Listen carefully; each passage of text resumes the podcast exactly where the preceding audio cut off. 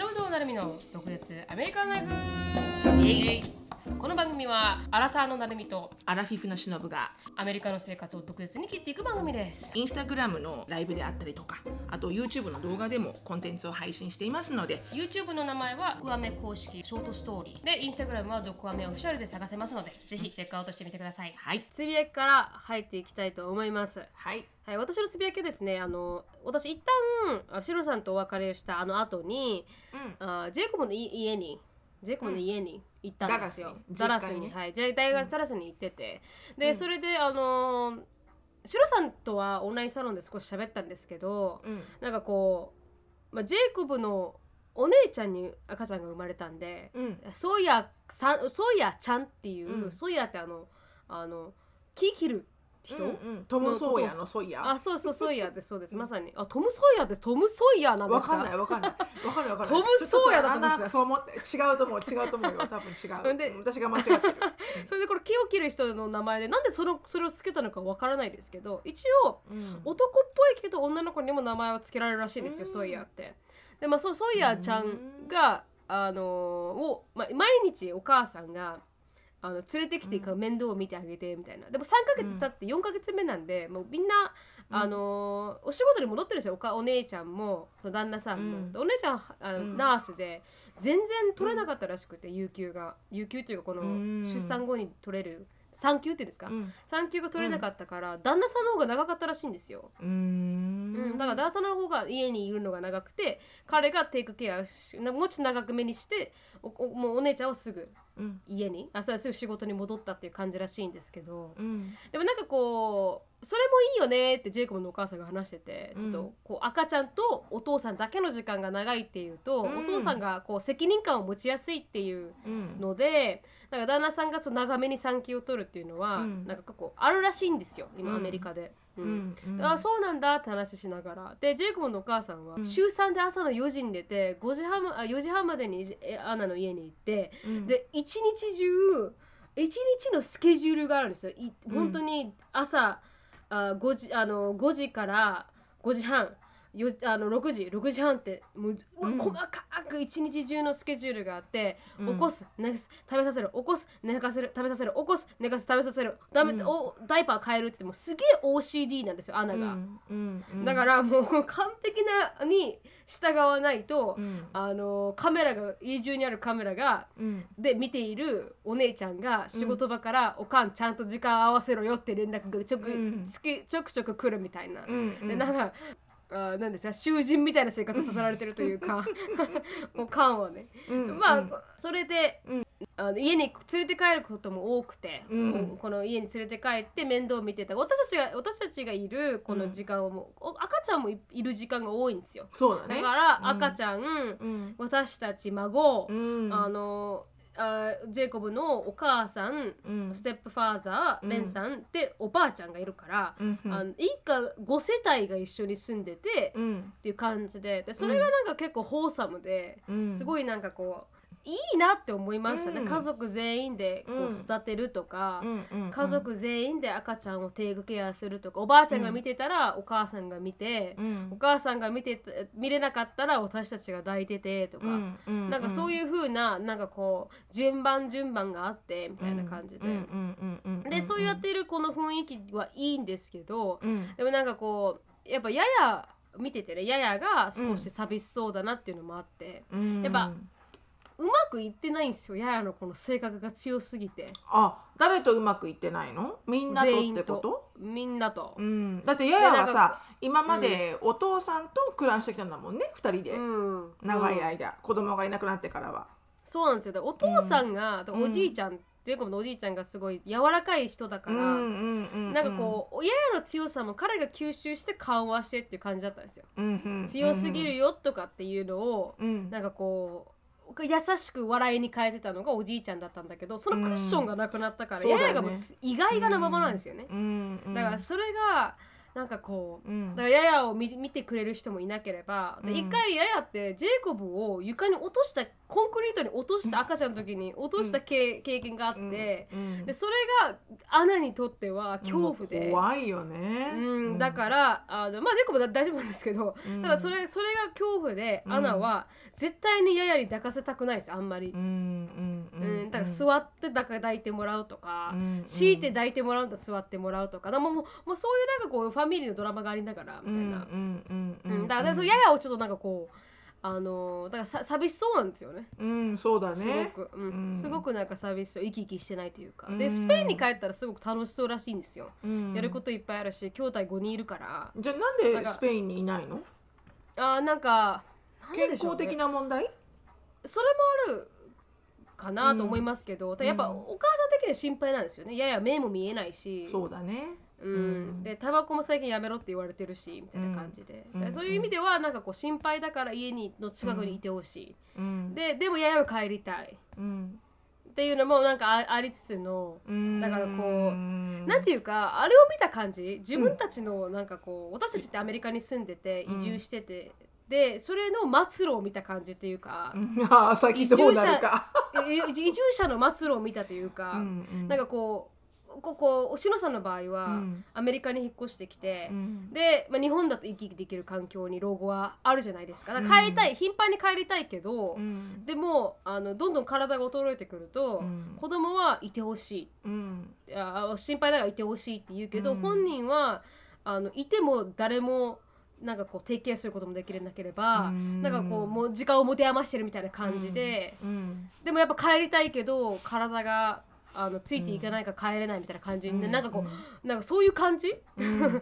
でおじいちゃんがいた頃はヤヤもなんかこうやることがあるから、うん。一緒におじいちゃんのソックスを履かしてあげてご飯作ってあげてっていうのも、うん。今はおじいちゃんがいないから自分たち勝手に食べれるじゃないですか。私も30近いんだし、うん。お母さんたちも大人だから勝手に食べるからそりゃそうだ。をテイクケアしてあげる人間ではないというか,、うん。それで自分の役割がなくて自分のなんかこう自分は何のために生きてるんだろうゾーンに入ってる気がそうだするんですよ。よね。そうだよね。うん。うん。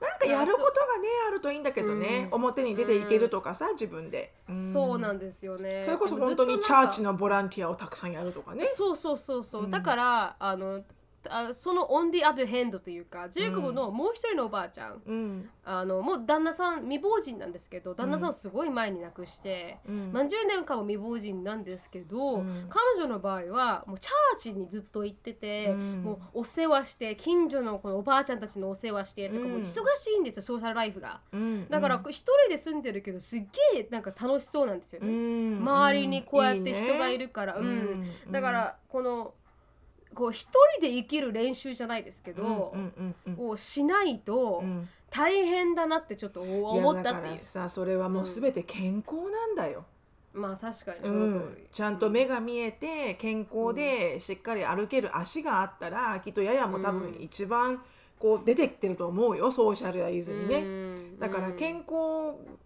がなくなってしまった時が一番やっぱこうクオリティライフはなくなるよねやっぱり人間のね。うん。確かに確かに、うんそこでどね。うね対応するかっていうのは家族が大変なとこだよね。お互いに、うん。お互いにね、うん。うん。なりたくないな。もう私その前に死にたい。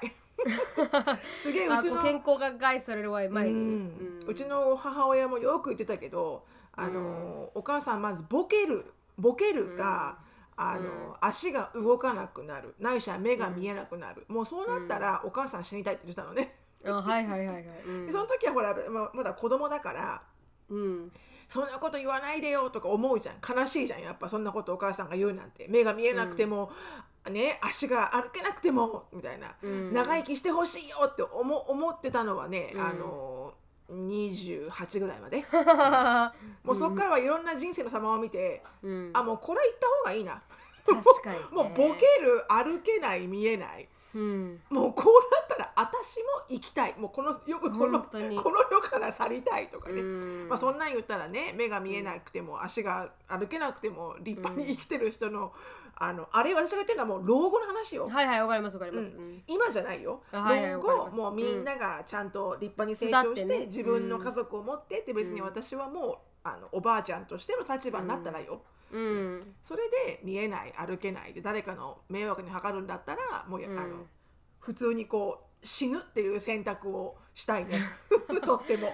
ううん。んだからなんかこの八重の場合もなんかこう見えないのが原因というよりも、うん。どっちかというと八重の場合はうん。ソーシャライズをしてこなかったっていうのが原因、あそうなんだ、うん。やっぱりそんな感じの雰囲気の人じゃないけどね。あの聞いてる感じはね。感じは、うん。うん。なんですけどなんかこうあスペインに行ったらやっぱりこう兄弟がいるから別にあるんですよ。コミュニケーション取れてるんですけど、やっぱりあのあ移民でここに来てで、おじいちゃんの世話だけをして生きてきたから子供たちの世話とか、うん。やっぱあの専業主婦でずっと一緒にいてて家にいるのが当たり前家でなんかこうやるのがお仕事みたいな感じの生き方をしてて、ずっとそれをやり続けてだからこうずっとちょっと働いたりもしたんですけど、うん。やっぱりそのソーシャライズするスキルが、年々驚き続けているというか。なるほどね。でもほら、うん。しのさんのお母さんとかしのさんのあこのジェイコブのおばあ、もう一人のおばあちゃんとかは、うん。常にソーシャライズしないといけない環境、まあ、旦那さんがいないとかうん。もあったりとかして、そうね。お金稼がないといけないとか、ね、稼がないといけないとかっていうこのプレッシャーとかもありつつだからずっとうん。ソーシャライズやってきてる人は、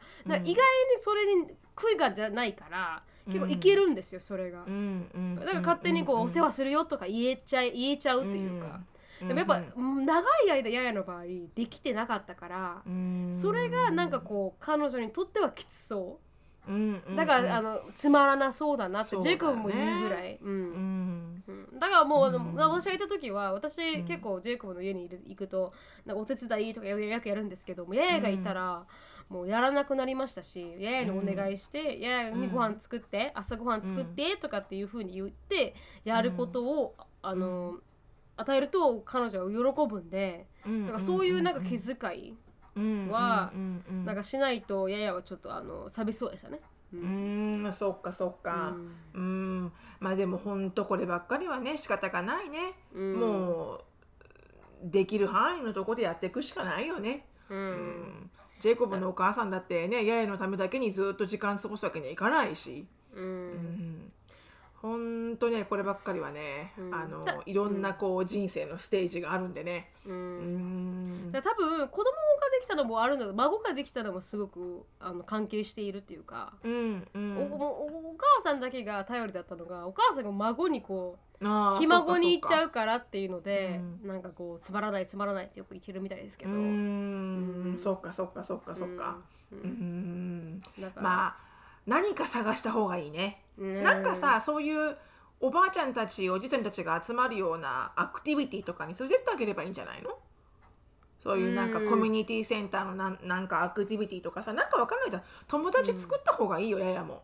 そうですね、うん。だから78で、そういやできる思うか。できる。あいやでも彼女の性格ですよ、普通にできるないかあできるかで言った彼女がそう思うからってらことか。そうですそうです、うん。できるかできないかでできると思うんですけど彼女がそう思うかは正直か。かなり微妙ですね。だから言ったじゃないですか。イガイガしてる人ですから。そうだね。そうだね、うん、だからそれが私はちょっと難しいのか。あ難しい。だから面白いと思いますけど、うんうんでも周りからするとやっぱりきついと思うのもあるのかもしれない、うん。うん。まあもう大丈夫だよ。あの、十分人生生きてるから。まあそうなんですけどね。ただね、ううん、練習で必要だなと思っちゃったっていうだけの話です。まあ確かにね、うん。やっぱりこうあのプランを立てとかないといけないよね。自分で、あの60になったらこうする。70になったらこうする、みたいな。何らかのさビジョンがあるだけでも違うじゃん、人生やっぱり。そうなんですよ。そういうふうにいくじゃん。何にもやっぱ考えないとね、うんうん。こうなっちゃうけど、ううん。んまあそんなふうにねあの完璧に人生進んでいきませんけど、いかないですけどね。うん。たでもなんただね、かプランとかビジョンはあった方がいいよね。うん、なんかこう自分母がなんか前に、うん。あの子供を旅立たせると、うん。あの旦那さんと自分だけの時間になって、うん。自分には何もないって思う前に、うん。今から始めなさいってよく言うんですよ。おお、うん。なるほど。それはいいアドバイスだ。うん、だからなんかこう母も思ったみたいで自分には何もないって思ったけど、書道だけはずっと続けてきたから、うん。書道は苦しくても私が子供の時はやめなかったと。うやめなかったのは、多分私にはこれしかないと思ったからだって言うんですよ。ずっと続けていけるしって自分の趣味だしっていう感じで。うんだから一人で生きれるなんかこう力みたいなのはちゃんとつけなさいっていうのがまあ最近母がよく言うんですよ。ううんうんうんうんうん。それはもうなんか本当にあのどの年代の人にも言えることだろうね。20代にしても60代にしても、うん。やっぱり自分一人で生きていく力っていうのはみんなが持ってた方がいいと思うよね、別に旦那様がリッチであっても、旦那様が貧乏でも何でも関係なく、全く関係なくまさに自分で生きていける力とか、自分で生きていける環境を常に考えるとか、っていうのはやっぱり自分の最低限のリスクマネジメントだよね。本当にその通りですね、お金とかいう問題じできれゃないけどね。まあそうなんですよね、だからそれが別に、うん。あの仕事をしなさいっていうわけではなくて専業主婦さんでも、やっぱりこうあの何か趣味があるとか、うん。ないとかって全然違うじゃないですか。今はね趣味がねお金になるからね。あそうなんですよ、ね、普通に、ううん。ん、何でも作ってエッツェで売れるし、うん。アマゾンでも売れるし、うん。ね。あの、おごめんね絵描くのが好きな人だったらね、何でもこう自分で絵とかを投稿して誰かが買ってくれるかもしれないし、うん。あ本当いろんな働き方があるからね。うん。そういうのはなんかこうあのまあみんなに言えることだなと思って。それがうんまあ男性でも女性でも、うん。なんかこう結婚してもしてなくてもなんかこううん。自分っていうものを持つっていうのはなんかこう重要だなって思いました。その彼女を見ながら。本当よね、はい。本当よね、うん。いやーなんか考えされるわ本当。まあ、シュウさん2考え回私にそれを聞かされたから申し訳ないですけど、あ全然全然。いつも考えさせられますよ、うん。うん。どうなってるんだろうかな自分の老後はとか思うしね。うん。さあショーンが、うん。そうショーンが旅立ったらあと10年後。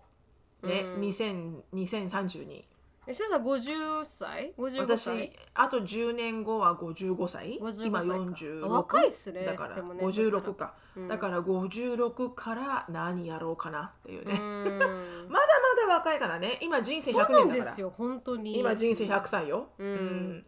だから55だってあと40年以上生きるかもしれないそうそう30年か40年ぐらい生きるかもしれない。本当にその通りです。そうそうそうそうそう。だからなんかねいろいろこううんビジョンは持ってるけどねこんなことしてたいなとか、うん。あんなことしてたいなみたいなのはあるけど、うん。でも本当に一番いいなと思うのはそれぐらいになったらなんかあんまりお金とか生きていくために稼ぐお金とかには関係なく、うん。なんか本当にこう誰かの役に立つように時間を費やしたら一番こう、あのなんていうのかなあの理想的だよね。そうですよね。当自分が生きていくだけのお金が普通に何かであって、うん。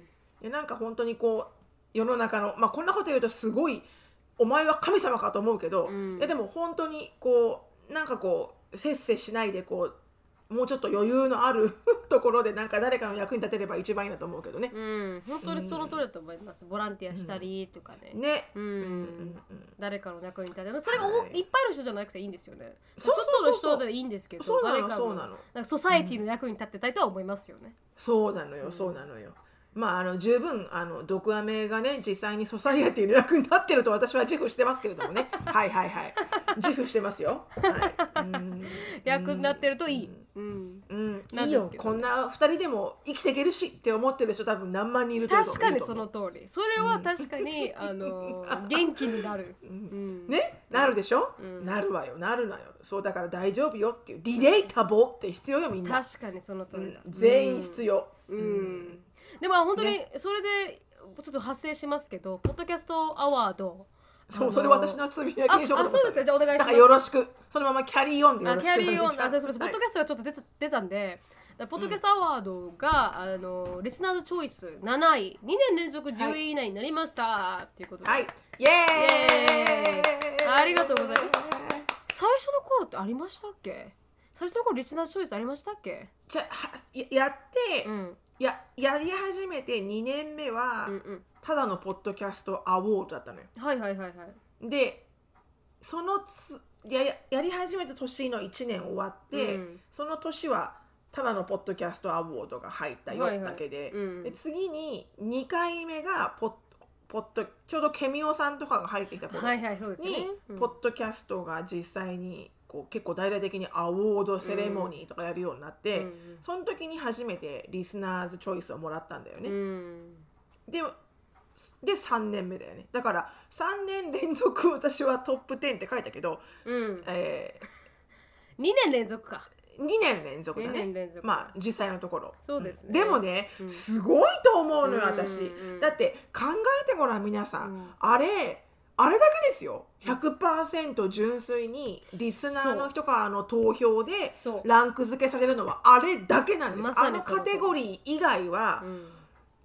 誰か審査員のうん。もう個人的な意見で決められてるんですそうあれですそうですまさにねこれちゃんちょちょちょちょちょっとこれはねあの文句申したい、文句を申したいうん。本当に。お願いします。だってうん。だよね、うん。なるみちゃんも言ってたよね。そうなんですよ。だって、うん、こうやって例えば、え、批判するのはいけないですけど批判するつもりはないですよね。そうそうそうそうう。ん。批判じゃないのよ、うん。その表彰された人の作品が、うん。あの悪いとかそういうんじゃなくて例えばねアカデミー賞を比べてみよう、うんうん。あのハリウッド映画とかね、うんいろんな映画界のアカデミー賞を比べてみよう、うん。そしたらさ新人賞とかあるじゃない、うんまあそれは新人賞は新しくそのあの映画界に入ってきた監督さんのだけのクライテリアの競争だよね。まさにその通りでです映画だからやっぱりその総集総合的に何人の人が見たかっていうのと、うん。どれぐらいの売り上げを上げたかっていうこれ実績だよね。はいそうです。まさにその通り実績とともに、うん。そのいろんな専門家の評論とか審査とかが入っていろんなクライテリアが入って1位2位ってあのうん。オスカー賞ってもらうじゃない、その通りです。でもさポッドキャストさうん。え？っていう、うん。いやちょっと待って。ポッドキャストやり始めたばっかりだよね。うん。でもでもすごく多分もともとが有名な人とかね。うん。もともとがこうあのバックグラウンドに大きな、あのエージェンシーさんがついてるとかもともとのチャンネルからしてもテレビ局とかラジオ局とか、うん。なんかこの土俵があまりにも不公平すぎて、うん。あの判断基準がないから、うん。多分ねちゃんとした判断基準がポッドキャストまだ始まってちょっとだからね、うん。できてないと思うのよ、うん。ちゃんと公平に番組を審査しようっていう、うん。だからそのなんだろう。ないからこそうんすごいこう偏った目線で選ばれてる色合いがとても私は強いなと思って。去年はそれがすごい強かったですね去年は、ううんんかなり、あトップクラスがあのあなるよねそりゃっていうようなうん。方が多かったですよね、うん。うん。今年は見た感じは少しあの平均的になってるかなとは思いますけど前前よりか全然良くなってる、うん。だからそのそれのカテゴリーそのなんかそのまあそれを踏まえた上で、だからこそリスナーズチョイスに入るっていうのはうんうんピュアに嬉しいんですよ。確かにその通り。とっても嬉しいんですピュアに。なんならポッドキャスト大賞をもらうよりも私は嬉しいと思う。確かにその通りだ、うん。たちょっと今あの公平になってるって言いましたけど大賞取った方、大賞取った方ハイパーハードボイルドグルメリポートノービジョンっていうところなんですけどテレビ東京でしたうんほらね。テレビ東京だった TV 東京よね TV 東京でかいでかい、そんなテレビ東京さんに。うん、こんなね何ですか？私たちテレビ沖縄？ななんだろう？テレビ沖縄じゃないです。ねなんでしょうこれ？テレビ新小岩なんですか？このテレビ新小岩、もうなんかそのレベルの。いやテレビ沖縄は大きいよままあまあ。でもこのわかる？そこなのよ、うん。テレテレビ東京と、うん。こんなアラフィフとアラサーの2人がやってる、うん。ポッドキャストをうん。同じ土俵にしてうん。戦わせるんだったら、うん。やっぱこう何らかのこの基準が必要だよね。そうですよね。ううんん、じゃないとやっぱりこうなんだろうな。なんかこう本当にちゃんと評価してくれてるのかなっていうのは、うん。その審査員の人たちがどういうふうに評価してるんだろうってクエスチョナルだquestionable だなっていつも思ったんだけど、うん。でもあのいいんです。 all good です。 all good です、ね、あの listeners まあ listener choice に入ってても入ってなくても別にその対象とかを取るためにやってるわけじゃないので。そうです。ねでもでもあのネクストクリエイター賞は漫画763結婚したい乙女たちのアダルトトーク、うん。うん、佐々木亮の宇宙話はもうみんな100超えてます、エピソード素晴らしいですね、うん。長い間続けられていると、うん。うん。去年がすごくあの私はショックを受けたんですけどそその、うんこの全く同じ理由で。でも少しずつ変わってきてるんだなって。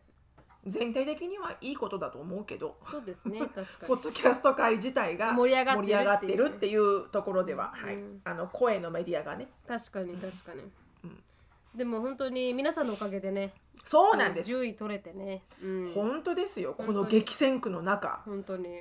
今回は本当に激戦だったのでう、ん。ほとんど私もなるみちゃんもうん。いやもう無理っしょ、まあ、別に入る入るってことはないだろうって思ってたんだけど、うん。もうびっくりしましたね、うん。7位に入ったっていうところが、ありがとうございますありがとうござい本ます。ありがとうございます。嬉しいこれからも精進していきますのこれからも。でどうぞよろしくお願いします、はい頑張りますのでどうぞよろしくお願いします、はいあーでも皆さんがねこう本当に時間を割いてね投票してくれたおかげで、あの見れたらいいですけどね皆さんがどういうふうになんかこう感想書くとかあるじゃないですか。そうね。うん。うん。私自分で自分に投票したんですけどうん素自敵分たちのポッドキャストで投票したんですけどさすが。うん、あのーポッあこの動画あこのポッドキャストのあので好きな理由は何ですか？ってクリエイター。私自 because 身 it's mine? it's my baby? そうそうそうそう。そう。I love it って感じ。自分で自分に入れるっていうね。ありがとうございました。頑張ります、頑張りまししょう。これからもどうぞ。よろしくおはい、願いします、よろしくお願いします。はい。あしるさん、あの次のコーナー。はい。では、えー、毒舌ミニチュア英会話レッスンですね。Let's speak English with attitude. はい。えー、今日の英語のレッスンですけれども、はい。いいですか？あそれはあなたの思い過ごしよ。う？ん。なるみちゃん。思い過ごしよそれはあなたそれはあなたの思い過ごしよ。あーなんだろうな思い過ごし、うん。えー、thinking too much? うーん、ピンポーンあ当たってるあーよかった当たってます。えー thinking too much、うん。はい。思い過ごしは英語で thinking too much。うん。で余計なことを考えたりしちゃってるのよ。考えすぎよっていうので、うん。you thinking too much っていうのは、あのそういうシチュエーションで使えます。なので、あのなんだろう。その私がなるみちゃんに対してうん。いやちょっとそれ考えすぎじゃない？っていう時だからなるみちゃんがそのあの例えばそのいろんなことをこう沖縄にあの行くか行かないかみたいな時でうん。どんだけ空港で時間がかかるかかるかとかさうん。すごくやっぱ悪いことをたくさん考えちゃうじゃん。そうですいろいねろ。うん。でわーってなってる時に「You, you thinking too much」っていうのもできるし、例えばそれを自分に対してうん。あの I'm just doing I'm just thinking too much っていう自分、自分がもうお思い自分が考えすぎちゃってるの私みたいな。うん。風にも使えるので確かに、はい、thinking がいっぱいあるみたいな感じですからね。そうです。thinking too much、うん。っていうとあの思い過ごしよあなたの思い過ごしよっていう風に使います、でうん。例えばそのそれを例えばなんかこういい感じで、なんなんだろうこう例えばまあ、you, you're thinking too much だけでもいい意味でそんな思い過ごしをあの、大丈夫よかあの calm down とかなるんだけど、うん。それ以外のもう一個の言い方では、あの It's just all in your head. あはい it's はい just all in your mind. だから relax. It's just all in your head. みたいな。確かに。だからなんか、うん。あの頭の中でいろいろたくさん考えてるだけで、あの実際に起きるとは限らないだろ？みたいな。It's all in your head みたいなね。うん。ように使うこともあるので、ぜひぜひ思い過ごし、thinking too much 使ってみてください。はい。ちょっとち変えてみてなんか I have too much to think about っていうと、考えることがたくさんあるとも言えますからね。thinking too much をこう入れ替えてね、too much そう to ね。think about っていうと、確かに考えることたくさんあるんだよっていうことも言えますからね。確かにはい確かに。あ、ありがとうございました。はい、よろしくお願いします。はい、今日のテーマはですね、あのセント・パトリックス・デーとはということで多分話したことないんじゃないかなと思ってポッドキャストで。ないかな。だってこんだけ話してて多分年間にセント・パトリックで2回ぐらいやってるで多分。あった。うーん。喋ってるような思いもあるようなないような正直そんなに重要なすすみませんあの 申し訳ない。セント・パトリックスデーの信者の方は めちゃくちゃ失礼な言い方今しましたけどアメリカではまああのイースターほど重要なあの、うんね。デーではない。休みになるような日ではない、うん、バレンタインズデーみたいな感じ。雰囲気的に。あそうですね。雰囲気的には確かに確かに。このレベル的に、あバレンタインさんがいた日っていう感じでね。確かにその通りですね、うん。ということでセント・パトリックデーあ日本ではあんまり familiar じゃないと思ったのでちょっと調べてみました、私もなんか何ていう日なのかよくわからない。緑色ってしかわからない。うん、 Irish。あとはなんかアイルランド。アイルランド。うん。アイリッシュ、うん。で緑。 Irish beer をそしてヒゲ。あそうそうそうそう。そうそんな日ですよね、だからファセイント・パトリックスデーとはということで DMM.com さんの、あのアーティクルによるとアイルランドにキリスト教の教派であるカトリックを普及したセント・パトリック、聖パトリックの構成を称えて制定された日と。3月10 17日なんだそうです、うん。3月17日はセント・パトリックの命日でアイルランドでは祝日になっております。はい、セント・パトリックはキリスト教布教のため432年にアイルランドに送られた牧師さんう、うん、で461年に他界するまであアイルランド中を旅しながらキリスト教を広め、うん。各地に修道院学校教会を建てたと言われていますと。うん。はい、セント・パトリックにまつわる神話の中で最もよく知られているのはアイルランドから蛇を抜刀したというもの。ヘビは何？セント・パトリあの退治した？うん、でパトパトリックのおかげで今でもアイルランドに野生のヘビはいないそうですって。へえそうなんだ本当か？本当に？わかんない。わかんない。うんでセント・パトリックスデーは世界を緑色に染めるということで、うん。セント・パトリックスデーが近くなると、アイルランドを筆頭に各世界各地で緑色をテーマカラーにさまざまなイベントが行われうん、ます。確かに確かに。緑のコーディネートで統一された楽団によるパレード緑のビール、川や噴水を緑に染めるなどなど、うんうんうん。世界は緑一色ともともとパトリセント・パトリックはセント・パトリック・ブルーと呼ばれる空色を使ってー。模写されてそうですが美しうくん。緑、多い風景からエメラルド色の島と呼ばれほるう。アイルランドのシンボルカラーは緑と。そのためアイルランドに敬意をし敬意を示し緑を置いているのですはい、セント・パトリックスデーに緑を身にまとっていないと連れられるという噂までありますよありますよね。つねられるんだ。緑色、うん、履いてないね。って。言ってやってましたよ私。働いてた時。あのコーワーカーからつねられるの、うーん。そんなことされなかった。あそっか。リモートワークだからなかったなそんな そうそういえばそんなヒューマンコネクションないですからねないからね、うん。うん、ズームでも分かんないからねもうね。わかんないから、ちなみにシカゴの川も緑色に染められましたよね、そうなんです。それはね、私もね見ました。シカゴにいたので、うん。あシカゴにいて？そうだよ、へー。最初の留学がシカゴだったんですよね私、うん。大学大学中で初めての留学が、うん。その時がたまたま冬休みだ春冬だったので2月、うん。3月うん。で、ちょうどそのペンセント・パトリックデーでそのホストマザーが面白いお祭りがあるのよってダウンタウンに行こうねって連れてってくれたら、でダウンタウンのあの川がもう真緑になってて、はいはいうわーこれどう？まず私思ったのが、うん。これどうやったらこの色なくなるんだろう？うん。多分そのままこう流れて消えていくんだろうね きっと。えそれってなくなったんですか？シノさんが見てる間に緑はなくなってましいたやいやいや全然全然。全くなくならないよ、あー。うん、ずーっとグリーンだったよ。へえあでも私いたのそそこにいたの23時間ぐらいあーはいはいはい。じゃあなんか1日とか2日かかったらなくなるのかもしれないという感じ。でちなみにうんなんかなその辺わかんないけど、うん、でも、A crew of six dies the liver ということで、まあ、6人が色を染めるそうで、シカゴの川を6人だけで染めるらしいんですけど、緑色に。へうえん、Around 40 pounds of dye, and two hours later, the six man team successfully turned the liver a shade of shamrock green? Shamrock green だそうで、だから40パウンドのあの、ダイ、染める液っていうんですか、を使って2時間かけて6人の人が、まあ、この革を染めると。うん。それ結構あのバックラッシュありましたよ。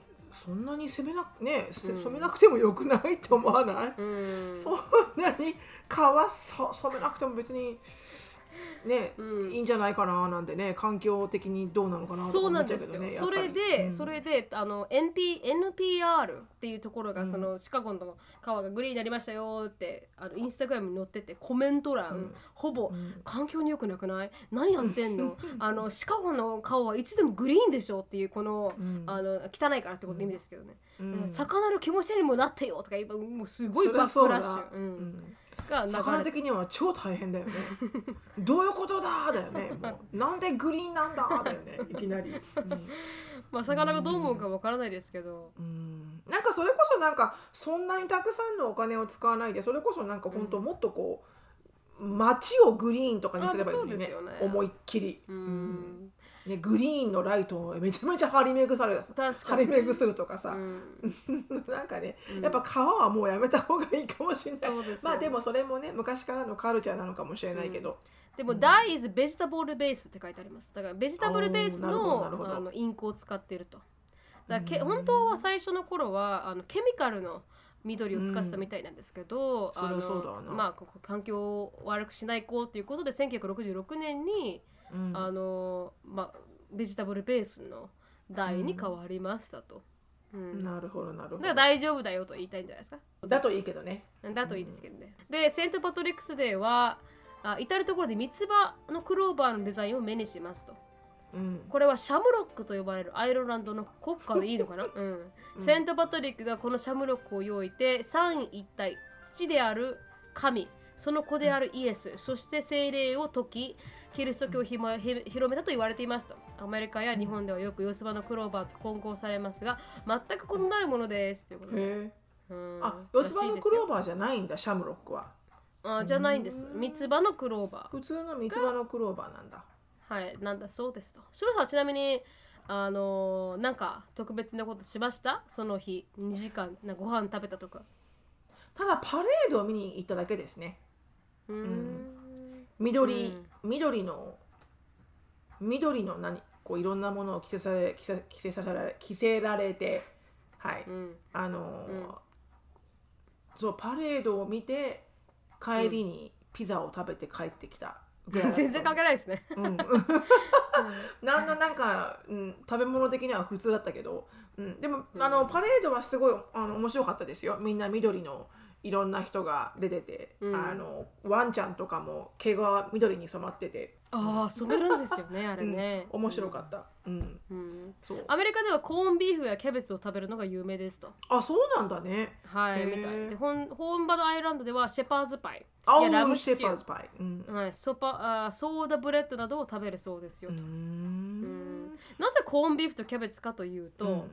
あー実はアメリカに移民として行ったアイルランド人が手頃に用意できる食べ物としてお祝いに食べるようになったからとかと。なるほどねなるほどね、なんだコーンそうです。よビーフってね日本にいる時は結構食べてたんだよねでもうん。アメリカに来てから一切食べなくなったね。あ売ってますもんね一応ね、うん売ってんのかな？なんか探したこともないから私がわからないだけかもしれないけど。はいはいはい、うん沖縄は結構コーンビーフ食うんですよ、うんうんと。ん。まあまあ美味しいよね。ご飯にも合うし。そうそうそう。だからパパイヤのあの緑パパイヤをこう千切りにして、うん。多分コーンビーフで会えなかったからこういう意味でう。ん戦う炒めて食べたりとかシャキシャキして美味しかったりとか、うんうん沖縄の人は結構コーンビーフ使いますねスパムとか。う、ん。まあスパムは有名だよね。よく食べて私の私も日本にいた時が一番食べてましたねコーンビーフは、うんそう。とうんうん。まあそうね。なんかこうか手軽にできできてなんかパッパッと食べれるご飯だったね。コーンビーフって。うん。うん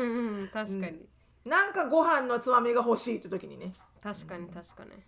ということでね、それがあのセイント・パトリックデーでした。私はセイント・パトリックデーに一回ビドあのバーに行ったことあるんですけど、うん。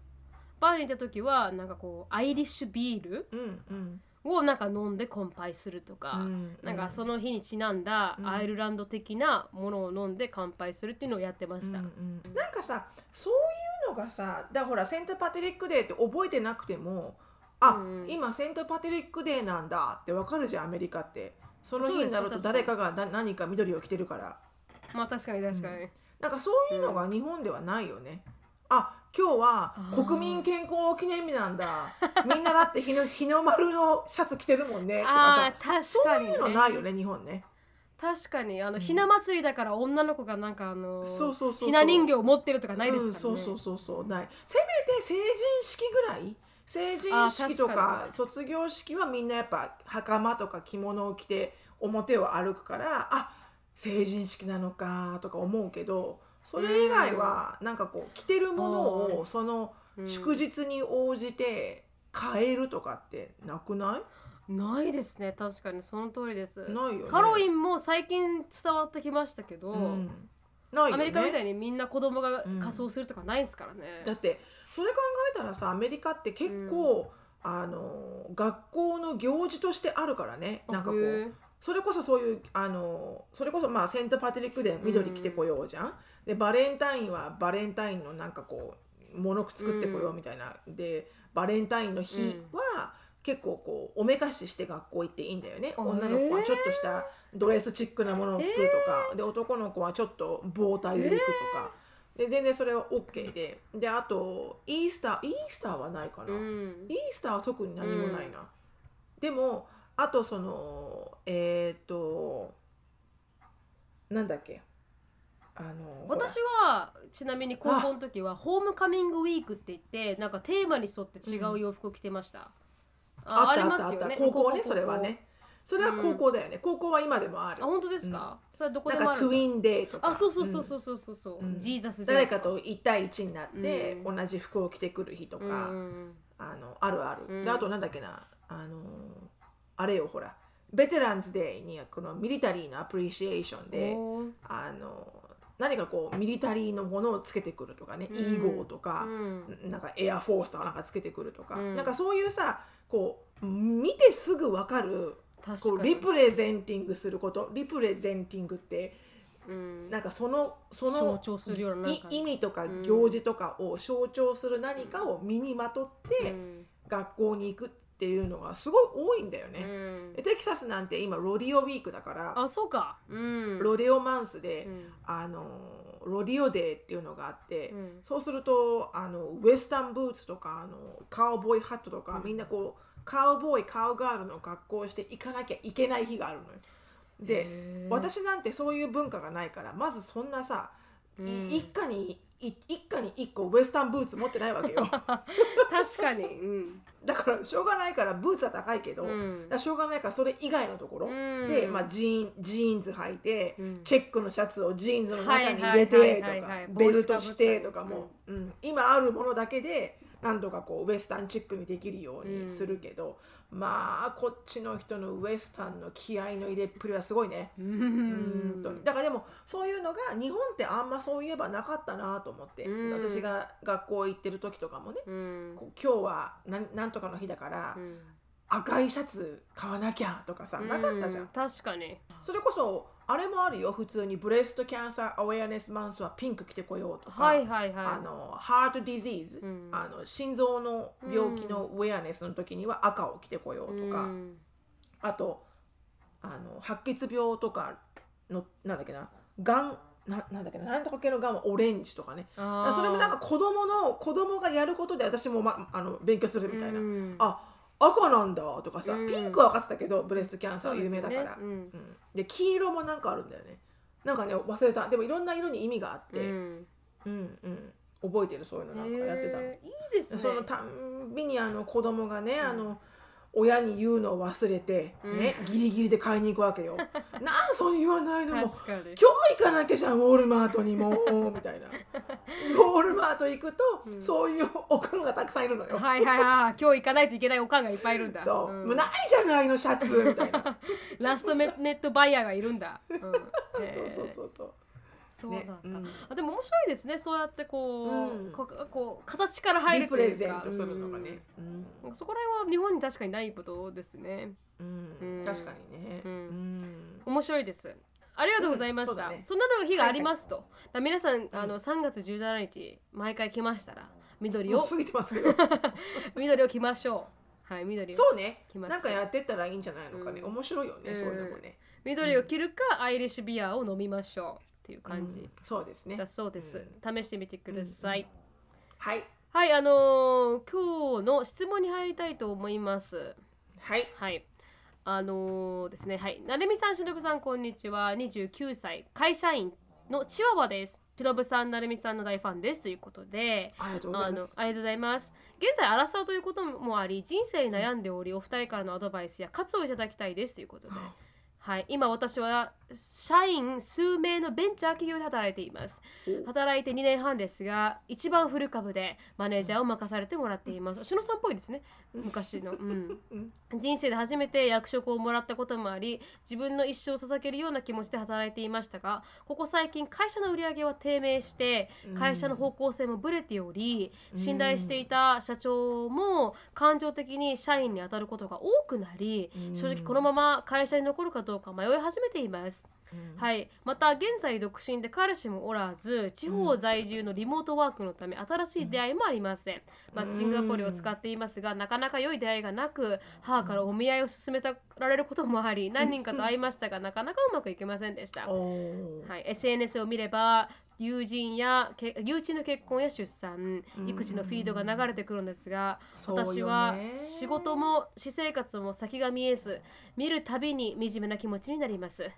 そんな中で3年前ワーホリしたバンクーバーの特集番組をたまたま見てカナダの自然の、まあ、雄大さやのびのびとしている人々に感銘を受けたことを思い出しカナダ移住をしたいと思い始めています。おまた今後のキャリアを考えこのタイミングで海外のビジネススクールで MBA を取るのも一つの選択肢かなと考えております、ただどちらもまあまとまったお金が必要になりますし年齢も年齢なのでけ根拠を逃がしてしまう可能性年を取ってきた両親のことを考えるとなかなか踏ん切りをつけることができません。もちろん両親にはえ海外と反対されると思い相談できず友達も地に足ついた人ばかりなので何を言ってるのという反応をされそうであー相談できず一人で悶々としています。忍さん成美さんだとどうしますか？思い切って日本を飛び回しな飛び出しますか？海外在住をされた忍さん MBA を取得された取得された成美さんからのアドバイスや背中を押していただけるような活をいただけたら嬉しいです。ということでしたうんはい。もうもうチワワさんはもうやりたいこと決まってると思うんだよね。うんうん。うん。うん。これね。もうねあのねあのねあの私ね前前から何回か言ってます言ってると思うんだけどうんうん。私のアドバイスはうん結構変わらないアドバイスなんですけどはい。あのソリッドな条件がありましてうん。あの人に迷惑をかけない。はい。自分の力でやる。うん。で子供がいない。自分に、うん。うん、だったら何でもやってくれって感じ。うん。だったらもうやりたいことを目の前でやり目の前にある自分がやりたいことをうん一生懸命やったらうん。あの自分に合った道が開かれると思うんだよね。うん。だってリスクは自分だけじゃん。そうですね確かに。うん。まあ、もちろん親御さんのことはあるよ。年ね、年取っていく親御さんの面倒を見なきゃいけないってもちろんだと思うんだよね、うん。でも親はもっと年取っていく一方じゃん。うん。だから待てば待つほど親の面倒を見なきゃいけないリスクは上がっていくよね、確かにね。ううん。だったらねあのここ1年2年間だけちょっと目つぶってあの、うん。やりたいことやらせてくれるって。うん。っていうのも私は全然、うん、あると思うしだってそうやってそうやって相談されたらうん大丈夫だよ。心配しないで。お母さんまだ5年は生きれるからみたいな、うん。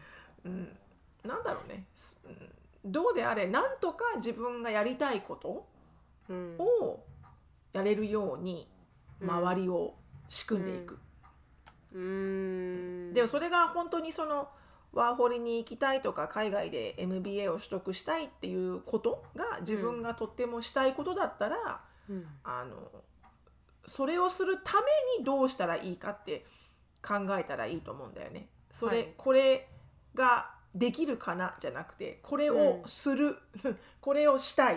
これをするんだ、私は。で、うん。何があの乗り越えなきゃいけない壁かみたいな。うん。うん。なんか乗り越えなきゃいけない壁があるからこれをするかしないかを考えるじゃなくて、うん。これをしたい。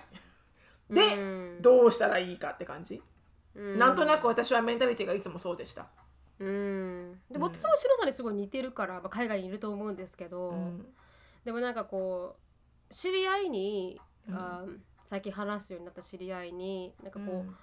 あの婚期を逃すからって言った結婚が、うん。すげえうまくいってない人がいたんですよ。うん。ん。でそれってあ今期っていうのは結婚時期ってことね。そうそうそうそう婚期を逃す。期ね。そうですそうです、んだから例えば20もう30に近づいてきてるから結婚しなきゃっていうプレッシャー周りのプレッシャーで結婚した人がまさに後悔してるんですよ、それに対して。うん。だからこのだからその焦りでちゃんと自分に合った人かなって見余れてないというか、うん。なんかこう本当はもっとゆっくり自分に合った人を選べばいいけど、うん。周りが結婚していく子供ができていくでも自分はできてないし、あの安定してないララララとかいっぱいあってうん。それに押されて結婚された方ってなんかこう大事なものを見落とす傾向にあるのかなって思ったんですよ。うん。すごく焦ってたと決断に。うん。もっと時間をかければよかったって聞いたんでうん。だから、まあ、それも人生なんでそれがあってからその人の今の今がありますけどでもそれって焦ることでは、まあ、う私が言うのもなんですけどだからなんかこう焦ることじゃないっておかしいけどなんかこう、前に話を聞いた人で、結婚こそが人生で最大に重要な決断だっていう話を聞いてて、一生が一緒にいる人を決めないといけないっていうのを、本当に焦って決めていいのかっていう問題があると思うんですよ。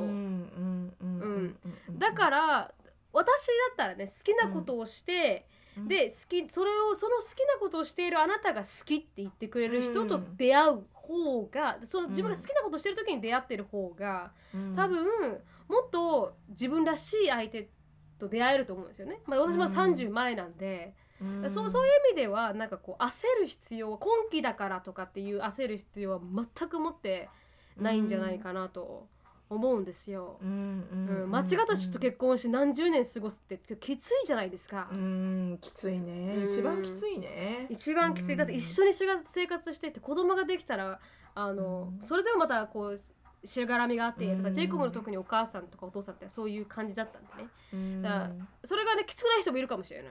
でも、うんいやきついでしょ。ぱ きついから、うん。まああのジェネラルにスピーキングしてますけど、うん。だからで海外でやりたいんだったらややったらいいんじゃないかな白さんが言うみたいにこの自分でできて、うん。あの本当に親は年取っていくばかりだし、そうなのそうなの、だからで5年ぐらいちょっとキャリア積んで帰ってくるっていうのもすごい素敵なことだなと思いますけどね。うんうんだやりたいことがあるっていうのはすごくラッキーだと思うんだよね。本当に何を何を、ね、したいのかっていうのさえ分からず毎日うん。毎日普通なへ生活をしてていいのかな、私の人生これで。で別にやりたいこともないしな、とかってね。それきついっすよね、確かにね。ううん、でまあやりたいことってこうみ多分自発的に見つけるんだと思うんだけどね。うん。多分みんなやりやりたいことはあると思うんだけど、うん。それをこう行動に移せるほどのパッションを持つか持たないかは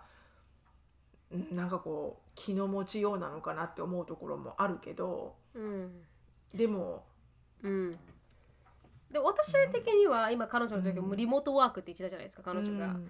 だから一回 MBA を取るっていう意味ではやっぱえ GMAT も必要ですし、まあ、GRE もどっちでもいいと思うんですけど、今の時代は、うん。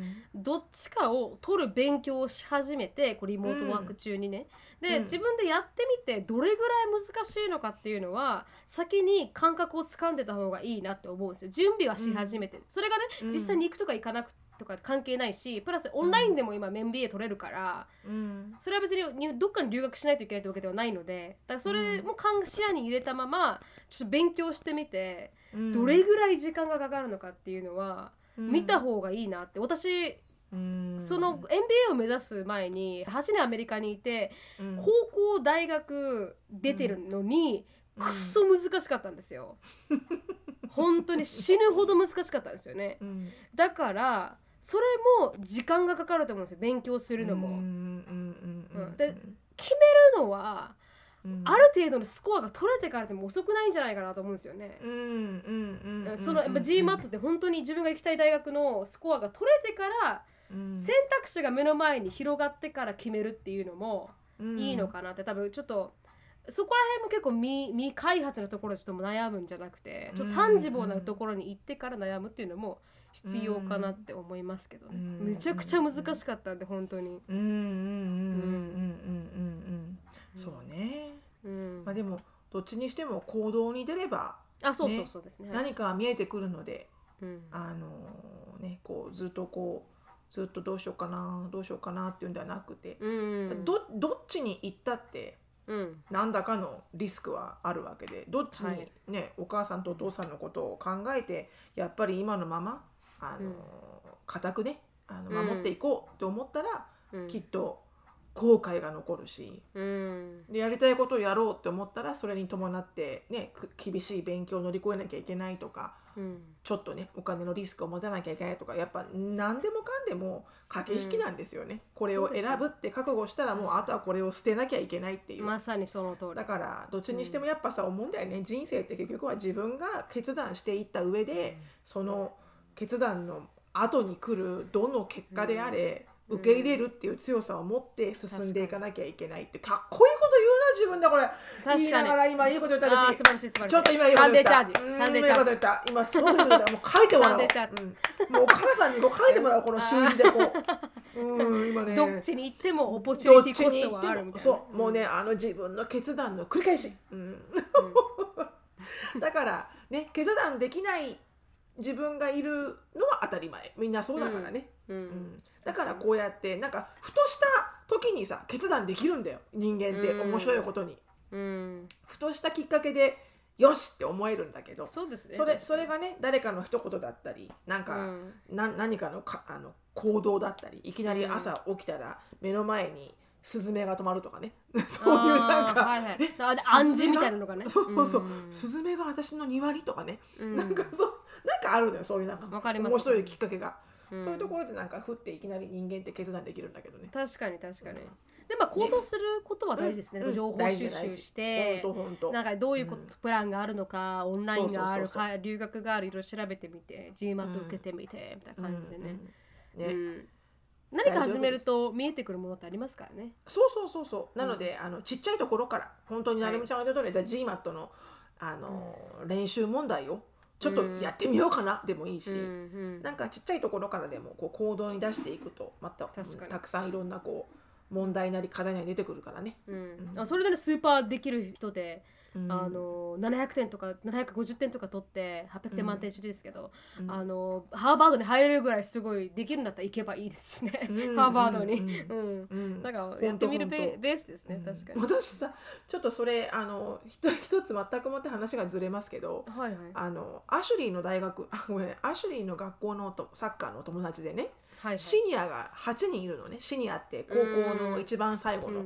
うんアメリカは高校4年生だからあの、はい。卒業する。で、うん。みんな今あのサインサイン signature 時期って言ってこう大学からあの scholarship をあのうん。奨学金スポーツなり学業なりで、あの奨学金をもらう人は、みんな今こうサインを正式にこう大学とのあの contract 入りますっていう入学のサインをする、正式にするっていうセレモニーが学校で行われてるわけよ。うん。あのちょっと前に行われてたわけ。うん。 signing って言って。うん。そうすると親が来てなんかこういうなんかうん。テーブルが置いてあって、うん。その SFA とか LSCA とか、そのそのその大その大学の旗とかカラーとかキャップとかいろいろ置いてあって、うん。そこでキャップかぶってこうサインとかするんだよね。へでそれそういうのするんだみたいな話をしてる会話で私がそそそたたまたまいてアシュリーとアシュリーのシニアのサッカーの友達が。うん。でその子に「あそうなんだサインしたってことはほらどっかの大学に入るんだろうと思って奨学金がもらえたんだろうなと思って「はいはい。えどこの大学なの？よかったね。どこの大学?」って言ったら「Which University?」って言ったら、うん。彼女がサクッと「うん Yale」って言ったのね。イエールえイエー？ールと思って、え、うんちょっと待って、その時に、うん。は？うん？イエールほら、うん。イエールうんすで、彼ごい。女、普通に、うん、イエー。ルえ？ー私の知り合いの中でイエール行った人いない、しかも確かに。奨学金でと思って、うん。うん。すっげえ頭いいんだなこの子どんだけ頭いいんですかでもねサッカーもできるから、とってもあの運動神経もいいしほうあの頭もいいし、うん。すごく性格もいいし、うん。なんか本当にこういう文武両道で人間としてもできてる人っているんだと思って、うん。私今度会ったらちょっと親とあの親のあのなんかサインかなんかもらったこと思ってその縁起がいい縁起がいいと思って。ああそうですね。確かに確かに、うん、もうなんかあの太宰府天満宮みたいな感じでね親がね。そうそうそう。びっくりした。拝んでね親をね、そう拝んで。ありがとうございます。ありがとうございますって言って。うん、アシュリーにねあの恩 そうよろしくお恵が受け願いしるようにます。そうそうそうそう。何の何の学学位だったか忘れちゃったけど、でも本当に私身近でイエール行った子に会ったのが初めてだったから、うわーすごいと思って。いるんだ本当に。すごいですね。すごいね。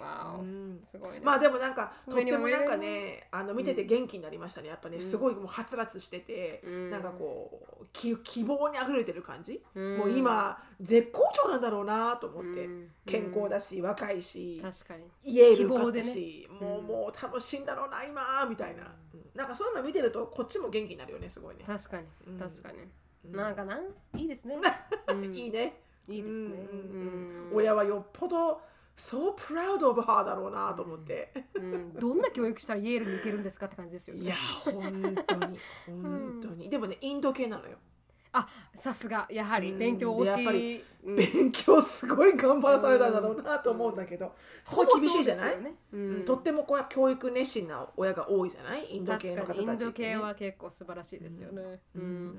インド系アジア系は必ずそこら辺行きますからね、うん。ね、はい。い、いですねフルオブライフで、フルオブライフでいいですね確かに、はい。うんはい。はいなので、はい。うん。なので、まあ自分にあのー後悔しないチワワさんもそうそうそうそう、はい後悔はね一番したくないと思う人生で、うんうん。長いですからほらややも人生長いって言ったから何十年って生きると考えたらそう100歳まで生きるって言ったら30歳なんてあと70年もうもうこんなよ。そう。こんな70て年生きる、うん。70年生きると考えたらちょっと失敗したもうちょっとなんかこう新しい挑戦をしてもね。そうリカバリーができる。まさにその通り。リカバリーが早いから30代もう全然70代ややもうできないよ。確かにリカバ確かにリーすごく難しい本当にその通り。そう。うん。でも全然大丈夫。行きましょう、もったいないから。フールオブライフで頑張ってください。はい。頑張ってください。ありがとうございました。はい。じゃあ終わりたいと思います。ありがとうございました。はい。Uh, thank you so much for listening. I hope you're having a wonderful day. Please follow us on the podcast, but we will see you in our next podcast. Bye. はい、わかんだ、最後噛んだ。バイバイ。はい